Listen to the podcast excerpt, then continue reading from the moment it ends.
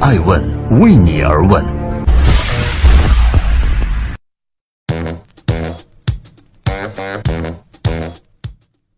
Hello，大家好，二零一八年的九月三号，星期一，爱问人物创新创富，欢迎大家的守候。今天，爱问顶级人物艾诚将对话高盛前合伙人，来聊聊中美股市为何大相径庭呢？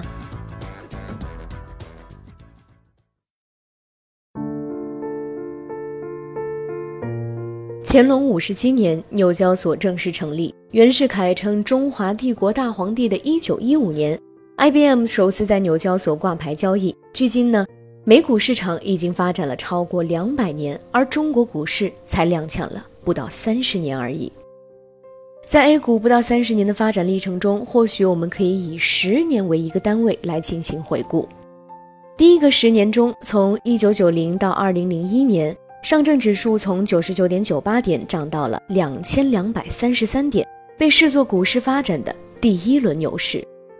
而在第二个十年中，A 股呢既有着二零零七年的最高点六千一百二十四点，同时也经历了一千六百六十四点的坎坷，最终到二零一一年底收于两千两百二十八点五二点。磕磕碰碰地奔跑了十年之后呢，最终又从终点返回到了起点。而再下一个十年，除了一五年的上证指数冲到了五千一百七十八点的高位之外，零八年、一一年和一六年给股民们带来的都是非常惨痛的记忆。再来看今天，二零一八年的九月三号，上证指数报收两千七百二十点七三点，与十年前的今天，也就是二零零八年的九月三号的两千两百七十六点六七点，可以说是相差无几。这十年间，又是兜兜转转，又是在股市大盘的走势图上画了一个令人心悸的圆。中国股市的不振，至于全球的资本市场，也可以说是一个艺术了。受次贷危机的影响，美国股市从2007年的十月到2008年的十一月，跌幅超过了百分之四十五。但是在这之后呢，便一路持续的向上爬升。十年之后的八月二十三号，美股刷新了史上最长牛市纪录，达到了三千四百五十三天。除美国之外呢，欧洲的德国、法国、意大利等主要的股票市场年增长至少在百分之十八以上。而即使因为是脱欧问题而被调低了增长预期的英国，其股市的年增长也超过了百分之八。在亚洲范围内，年增长仅为百分之四点五八的上证指数也可以说是排名落后。不必说，比肩历时三千五百八十七天大涨百分之三百五十的印度股市，就连恒生指数、韩国指数和日本指数分别上涨了百分之三十一、百分之二十一点五和百分之十六，也望尘莫及。纵观美股的历史，从一九二九年开始，一共经历了二十五次的熊市和二十五次的牛市。美国的熊市平均持续时间为十个月，而牛市的持续时间呢，则为三十二个月。呈现出了非常明显的牛长熊短的特征。在熊市的时候，标普五百的平均跌幅为百分之三十五点四，而牛市的时候，平均涨幅超过了百分之一百零六点九，呈现出了涨多跌少的特征。而 A 股的市场的典型特征呢，则与美国市场恰恰相反。自一九九零年开市到二零一六年，A 股一共经历了七次牛市和八次熊市。A 股的熊市平均持续二十七点八个月，而牛市平均持续时间呢仅为十二点一个月。熊市持续时间是牛市的二点三倍，呈典型的牛短熊长。熊市时，上证综指平均跌幅为百分之五十六点四，牛市时平均涨幅为百分之二百一十七点二，涨幅和跌幅呢均明显超过了美国，呈现出了典型的暴涨暴跌的趋势。本期爱问顶级人物，爱问创始人艾诚将对话高盛集团的前合伙人王铁飞，来共同探寻中美股市过去的十年。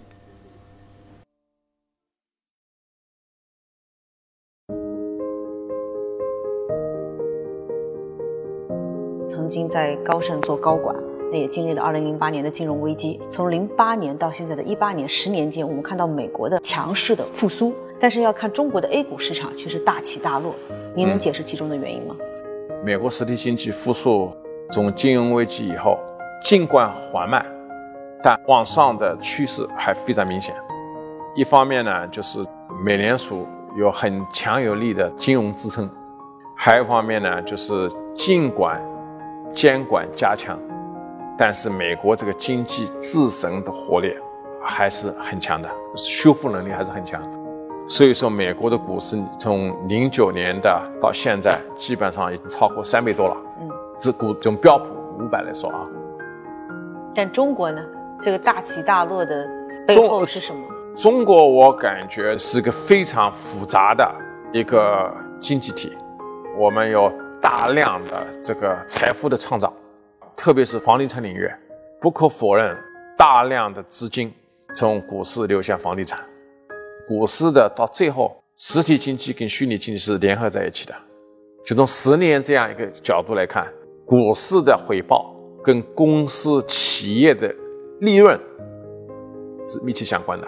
GDP 的增长跟企业利润率的增长，跟股市的增长其实应该是同一个数量级的。你想说的是，股市是实体经济的一个发展？股市是一个实体经济发展的晴雨表。但是在中国的市场中，为什么不是呢？我们的经济里面发展有很多不平衡的东西，所以很多这个金融领域里面很多资金量没有流向实体经济，流向一些房产，这本身没错。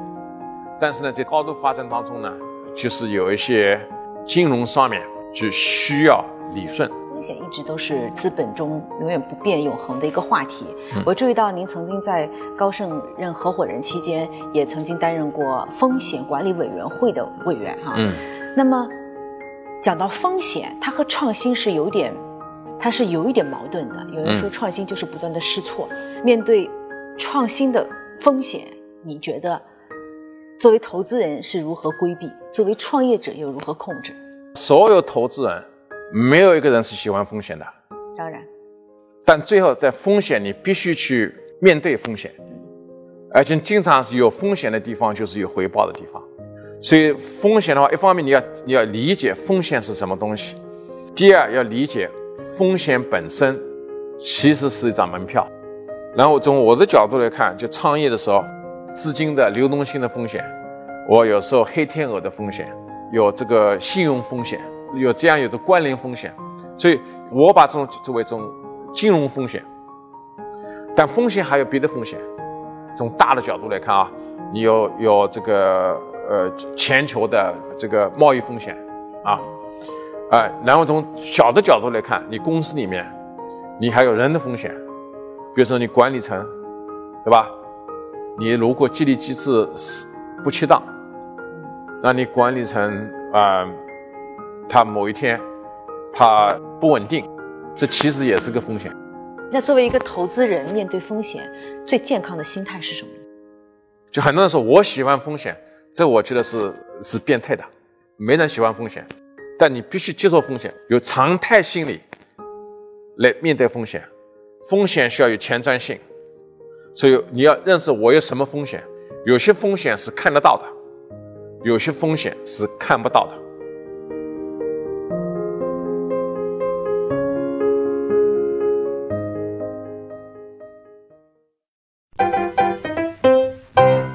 爱问是我们看商业世界最真实的眼睛，记录时代人物，传播创新精神，探索创富法则。